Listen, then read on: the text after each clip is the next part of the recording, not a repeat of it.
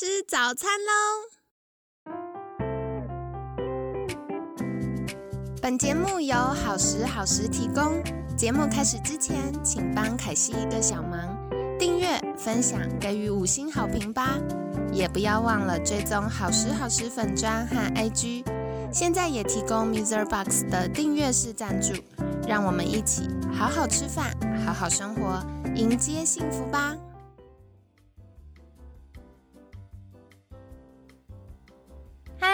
来到凯西陪你吃早餐，我是你的健康管理师凯西。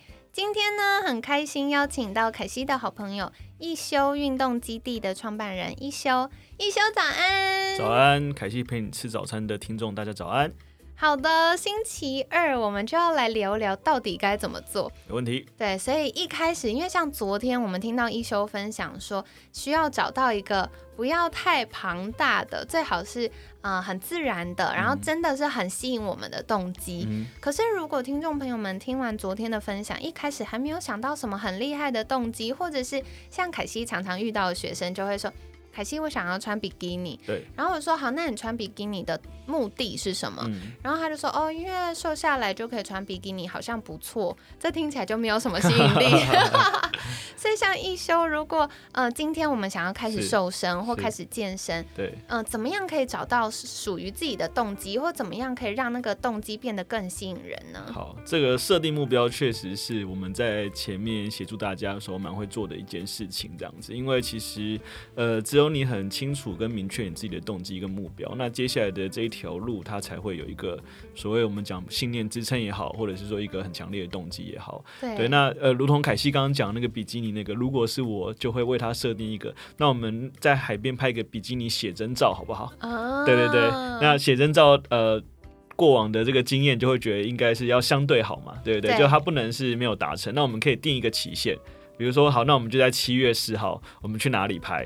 对。对，那你可以协助他这个过程当中去去呃确认他，像例如说，我可能会问他说，那如果这个呃，比如我们讲这个动机好了，就是一到十分，我可能会想要问他，对他来讲他的目标的几分？对，如果他可能是五分，那我觉得那这个目标对你太太不重要了。哦，对啊，对对对对，但如果他的目标可能有八分或九分，对，那我们就可以协助他，就是找到那你觉得剩下那两分，就是你觉得自己。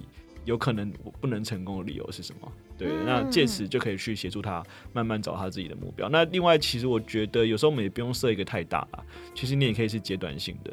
对，所以阶段性的其实呃，有时候我们可以，例如说他真的是单纯想为了健康开始的话，那我觉得那就像要先有行动嘛，先有行动，他可能就可以真的是可以先从啊，那我们就一天先从日行五千步开始。哦，对，就是那个很简单就可以做到的事情。对，那这过程当中，可能他慢慢就会找到说，哎。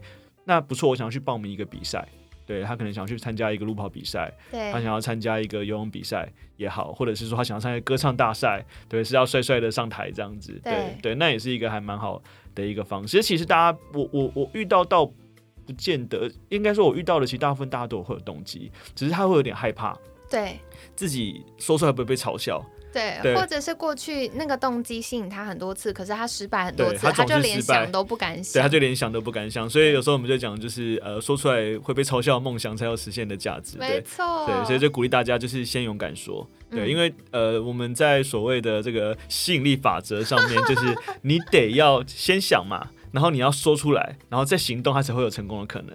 但如果你连说都不敢说，那百分之百一定不会成功。没错，真的。而且凯西后来有一个许愿的策略，就是我每次要做什么，我就会跟我身边所有的朋友说。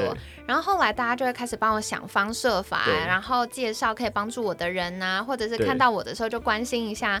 所以当大家都一起在帮助我这件事的时候，我自然而然就做到了。对对对，所以当然就是呃，我这我以前就是每次说要减肥，我就被朋友笑。阿里宝 calling 呢？你一定失败的啦，然后甚至他开始说：“我请你喝饮料，请你吃牛排，这样子好坏哟。”对，就是好朋友才会这样子。对，所以所以其实我们刚刚讲前面那个动机就很重要。没错，如果你只是说就是这个动机很不明确，就是好，那我明天再减。有没有常听到这句话？减肥明天的事，明天再开始这样。所以你总你总是会失败。所以其实确实就是昭告天下是一件好事。像呃，我们之前参加我会设定挑战嘛，比如说三十天就是不喝饮料挑战，那我就会呃教大家在自己脸书上面打上，就是你要参加这个挑战，然后你愿意遵守这个承诺。那如果你就是破戒或或或者是说最后你没有执行的话，那你可能就要请大家吃鸡排，或者是你可能要要一个一个月不能买衣服，或者是我不能玩我最喜欢的电动之类的这样，这个也是一个小技巧了。对，而且要设定一个会痛的，因为如果不太在意钱的人，可能就说哦，请鸡排就请鸡排，对。对。可是不能打电动就很痛苦，男生可能特别有感觉。对对对，所以这个其实是我觉得一开始，如果特别是过去有很多失败经验的听众朋友们，一开始找到一个伙伴，或者是找到一个教练可以引路，是很好的方法。对对，虽然我我自己开那个线上减重班就是这样子嘛，就是其实大家一起，你其实就会有一种捐呃，可能是。群体的努力，或者是彼此监督的一点点压力，对，就更不容易放弃。对，有同伴一起互相鼓励啦。那也想要再请教一休，因为一休有提到，就是你过去从八十九公斤，然后瘦瘦瘦瘦瘦，然后瘦下来之后，你。健身其实也练得很好，那你有试过什么样的方法可以瘦身呢？或者是有没有适合新手的执行方法？OK，其实我自己号称减肥界的神农氏，就是呃，任何减肥方式我都试过。我记得大概在三四年前生酮饮食刚开始，然后资讯非常少的时候，对，我就很好奇这个方法，然后我就尝试。所以其实呃，不管是什么原始人饮食啊，然后生酮饮食啊，间歇断食啊，低糖饮食。啊，然后还有蔬果饮食啊，就是各式各样的饮食法我都试过。那我我比较想要跟大家分享的是，我觉得减肥法它是一个工具，嗯，但不要把它当成一个圣杯。对，所谓的圣杯就是说它变成一个信仰。就是你会去 fighting，就是为了你的这个信仰，然后去 fighting 各种其他的减肥方法。哦，这个我超认同的。对，因为其实我觉得我们在减肥过程当中，你会看到现在很多社团嘛，对，其实有时候就会变好像就是没有办法融入其他的声音。那其实它应该是个工具。那例如以我来讲，其实我这几年。比较会推荐的方式，呃，低风险容易开始，我会蛮推荐类似一六八间歇断食，对，但是我我会带大家先从十二个小时开始，嗯。对，先从空腹十二个小时，然后呃，同时去呃拿掉建立一些好的习惯，然后拿掉一些比较不好的习惯，对，所以其实呃，老实说，减肥这件事情它既科学又又又又 要很考验人性。哦真的，对对，所以所以其实呃，先从可以做到的事情开始。对，那其实呃，现在人如果我们要讲所谓的体重过重，多半还是跟饮食有关系嘛。嗯。然后当然更进一步的，像凯西非常擅长的，他可能跟压力、跟荷尔蒙有关系。对，但是其实呃，跟你的所谓的热量的赤字或盈余还是有一定的正相关。所以我们其实可以先从练习呃，不是总是在吃东西这件事情开始。对，所以其实我我自己蛮我自己使用一六八蛮多年了。如果是就是低风险的人哈，就是这个还是要评估的。如果你自己本身可能慢性病，或是你有在呃高血压、糖尿病，你可能还是得跟你的专业的可能医生或营养师讨论过。对，但大部分一般人，如果呃你想要先练习的话，其实我蛮蛮推荐可以先从空腹十二个小时这件事情开始练习。嗯嗯，然后还有多走路，就这么简单。真的，凯西真的也很认同这个部分，因为我也是在减肥路上试过各种招。而且在以前还没有生酮饮食的时候，我就自己从低碳，然后开始生酮，然后断糖，而且我完整断糖两年。就是呃，如果一直有在听凯西陪你吃早餐节目的听众朋友们，一定很熟悉，我分享过很多次。就是那时候我断糖到。呃，淀粉不吃，那当然零食也没有，然后水果也没吃，而且有一次就是我好朋友他从国外带我非常喜欢吃的那种点心，就饼干回来，然后我就忍了忍了忍了，然后有一天早上起床我就忘了，然后就拆了咬了一口之后就冲到。厨房，然后就吐掉，然后我就想说，哦，不可以破戒哦，就是我现在做这件事情。可我后来发现，其实没有必要，嗯，因为呃，最终我们的身体它是一个需要变动的，所以如果我一直很严格做一件事情，我真心相信，就是它一定要这样不可的时候。通常就会开始出现身体的压力或情绪的压力，然后再来就会营养素的失衡等等。对，所以可能是每个阶段性的，我们会做一些调整。那嗯，像刚刚一休提到的，就是从十二小时的断食，凯西也很认同，特别是女生，因为我们女生在使用热量或者在使用能量的能力跟男生是不太一样的。对，所以如果男女生一开始就做一六八，又很严格，然后热量每天摄取热量又不够，营养素又不够，可能很难瘦下来，或瘦下来之后很容易复胖。没错。所以我们在循序渐进的过程中，也训练了身体使用脂肪的能力，嗯，然后训练身体开始呃血糖比较平衡的这件事情，对它就比较容易成功。对。嗯而，且我在减肥过程当中，我特别的注重心理的的的平衡，这样子。怎么说？对，因为其实我我我觉得大家从小就对我来说，其实食物是一种记忆。对，对所以其实呃，我我我跟食物，我我认为是有很深的情感的关系。对，那当然就是我们呃，不管是就是生活中，然后或者是说整个饮食的方式，它其实呃，随着这个所谓时代的变迁，它本来就不不一定是一个非常完美的的状态。对，但是其实我们呃不会说一辈子不能吃，比如说我我很喜欢吃妈妈卤的鸡腿，对但我不会因为减肥一辈子不能吃鸡腿。比如说我在断糖，然后我女儿生日，呃不行我在断糖，所以我不能吃蛋糕。对对，你知道那是一种很逆人性的一件事情。对而且同时它梦中代表被剥夺。没错，对，所以当这件事情如果变得不再是你生活中第一要务的时候，那你势必又会回到原来的状态。对，所以其实如何去平衡是非常重要。那所以我们就有很多策略。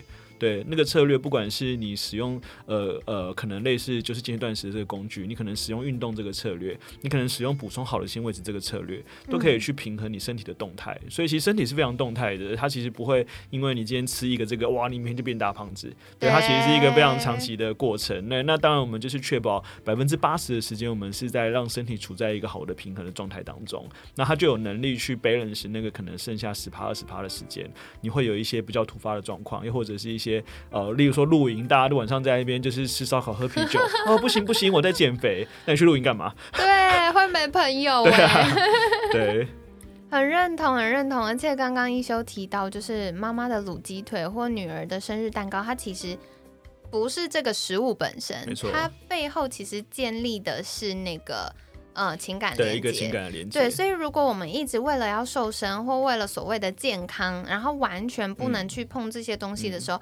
我们的心理需求是被忽略没错的。没错没错，嗯，了解。那接下来也想请教一休，就是像刚刚我们有聊到，有些人他是新手上路，嗯可是有一些人他已经是老手了，嗯他反复的瘦了复胖，瘦了复胖，嗯或者是他根本就瘦不下来。对。那对于这些难受人，有没有什么样的建议呢？嗯，其实呃，刚好我今天呃，这下礼拜应该会出一集，就是喝水会，你是传说中喝水会胖的易胖体质。对，那呃，这个世界上其实如果我们讲从基因上来看，就是有没有肥胖基因，可能有，但比例很低。嗯，对，在在在所谓的科学研究上，可能它甚至占不到三趴或两趴这样子。对，所以到那状态，当然我们可以借由一种就是像功能医学这类，我们去检测一些荷尔蒙的状态。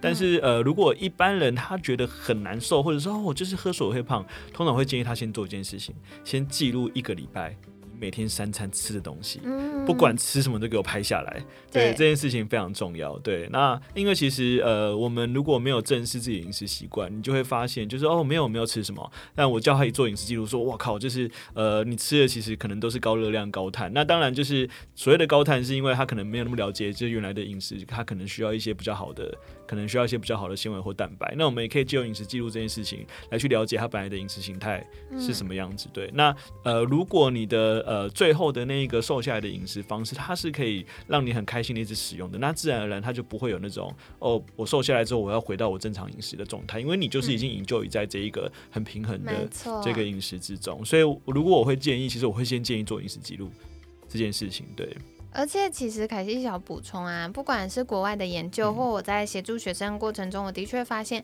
有固定在做饮食记录的人呢，他比较容易选择健康的食物。嗯没错，然后另外是，嗯、我们有好朋友一起做饮食记录，嗯然后意外就发现大家做饮食记录的那一段时间会自然而然就瘦，因为你嗯会很有意识的你吃了什么东西对，没。错没错，对，所以你不会一边追剧或一边工作的时候吃了不该吃的东西。对对，所以其实真的是呃，像凯西刚刚讲的，就是有意识的去选择自己吃什么，或是有意识的去认识跟正视自己吃什么这件事情是非常重要的一件事。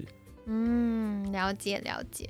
那其实也有科学研究啊，发现百分之九十五的人就是瘦了之后三年内会嗯复复胖。对对，那一休的不复胖秘诀是什么呢？嗯呃，我我我得先说，其实体重本来就是一个动态的，所以其实大家可能要怎么去定义那个复胖，可以先。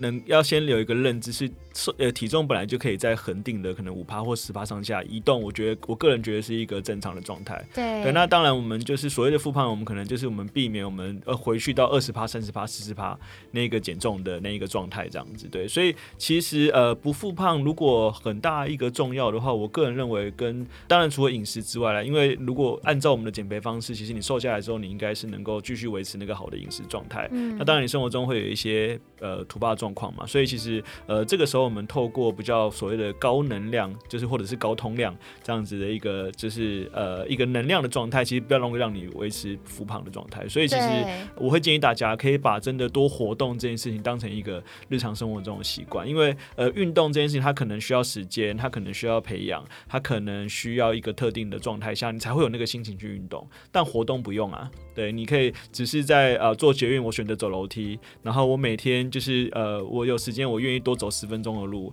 然后我甚至可以在上厕所的时候就深蹲五十下，这样的事情，它其实都是一个增加日常活动量一个很好的方式。对，当这样的活动，呃呃，非主要运动产生活动量在你身上中慢慢已经变成一个习惯的时候，其实你就会处于一个还不错能量状态，你也会更愿意去做更多的事情。所以，其实之前日本有一个研究，他们研究长寿老人。长寿秘诀是什么？他就找了很多相关的资讯，哎，发现其实每个人的饮食不一样，每个人的状态都不一样，但他们有个共同点，因为他们都住住在类似比较偏远的地方，所以他每天的步行量都大概五公里左右。对对，所以这个是发现，就是说哦，原来维持步行量其实跟健康有一定的关系，那它对于维持体重有一个很好的效果，这样子。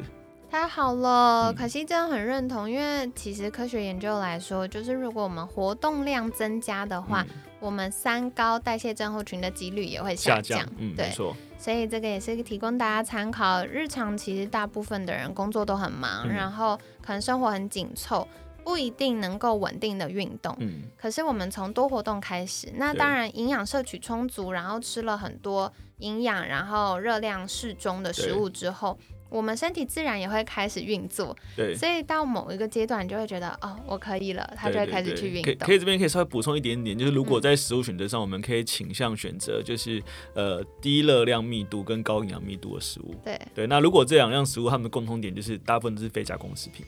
对对对对，就是因为加工食品大部分都是 低营养密度、高热量密度。对啊，因为加工过程中营养就流失，就流失了。然后热量也是为了好吃，可能加了油、加了糖什么之类的这样。所以其实呃讲白一点，就是我们可以尽量选择就是呃天然原型的食物。那听起来好像很 boring，就是天然原型就意味着不好吃。但其实就是呃现在我们已经可以知道，比如我们鼓励大家善用新香料、善用调味料。所以其实鸡胸肉你也可以拿去煎，你也可以加就是辣椒，你也可以加辣。辣油其实是 OK，那当然就是你可以选择相对好。然后第二个是，其实因为像我蛮鼓励鼓励大家用调味料，然后大家想啊，减肥不是不能吃调味料？我说不会，因为你用的可能只有五毛或十毛，其实那个占总热量比例是很低的，可是它可以让你整个食物的美味度提升非常多，那自然就不会觉得你在吃草，对，你在吃草你就会觉得很痛苦。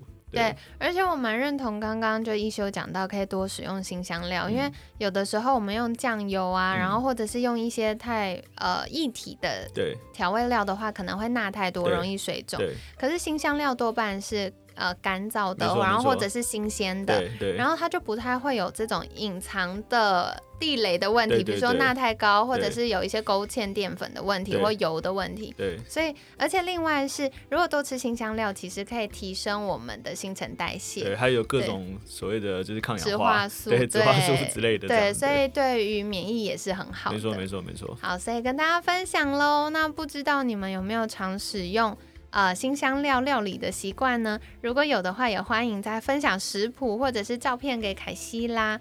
那凯西帮大家今天重点整理一下。首先呢，如果要一开始，不管是为了健康或者瘦身，要做一些运动的话，找到属于自己的动机，然后设定目标是很重要的。